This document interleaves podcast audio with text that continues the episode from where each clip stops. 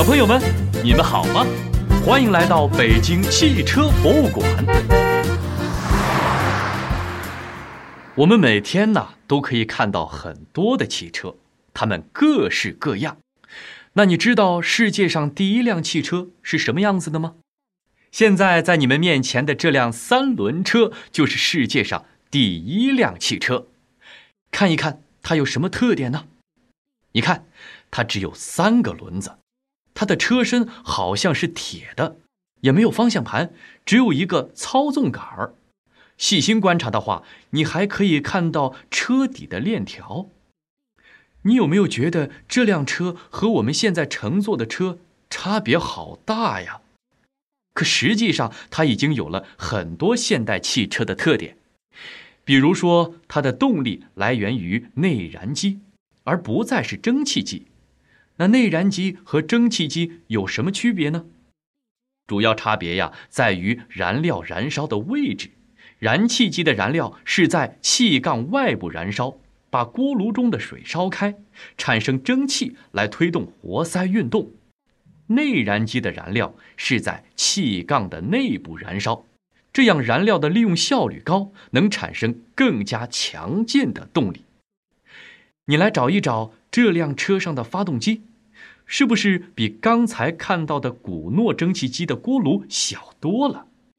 另外，它的发动机通过链条和两个大大的后轮连接提供动力，而通过前轮来控制方向，这点和现代汽车也是一致的。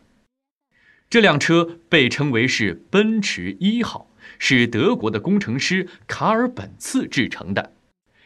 一八八六年一月二十九日，卡尔本茨先生还为这辆车申请了专利，这一天就成为了汽车诞生日。汽车的出现给社会带来了什么样的变化呢？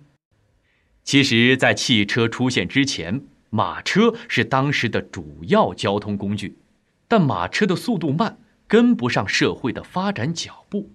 人们迫切需要更加快捷的交通工具。到了十九世纪后期，欧洲一些大城市使用了很多的蒸汽车。虽然的确给人们带来了很大的便利，可是也有不少的缺点。想想看哈，蒸汽车会有哪些缺点呢？烧煤会产生环境污染，频繁的添煤加水很不方便。更重要的是，蒸汽车不安全，锅炉中蒸汽的压力过大，就会发生锅炉爆炸，造成人员的伤亡。当时的伦敦就时常发生蒸汽车爆炸的事件，直到汽车的出现才解决了这些问题。那既然汽车有很多的优点，那发明汽车后，是不是大家都喜欢这个新鲜事物呢？其实并不是的。那个时候的汽车技术也并不成熟，使用汽车也是一件麻烦事。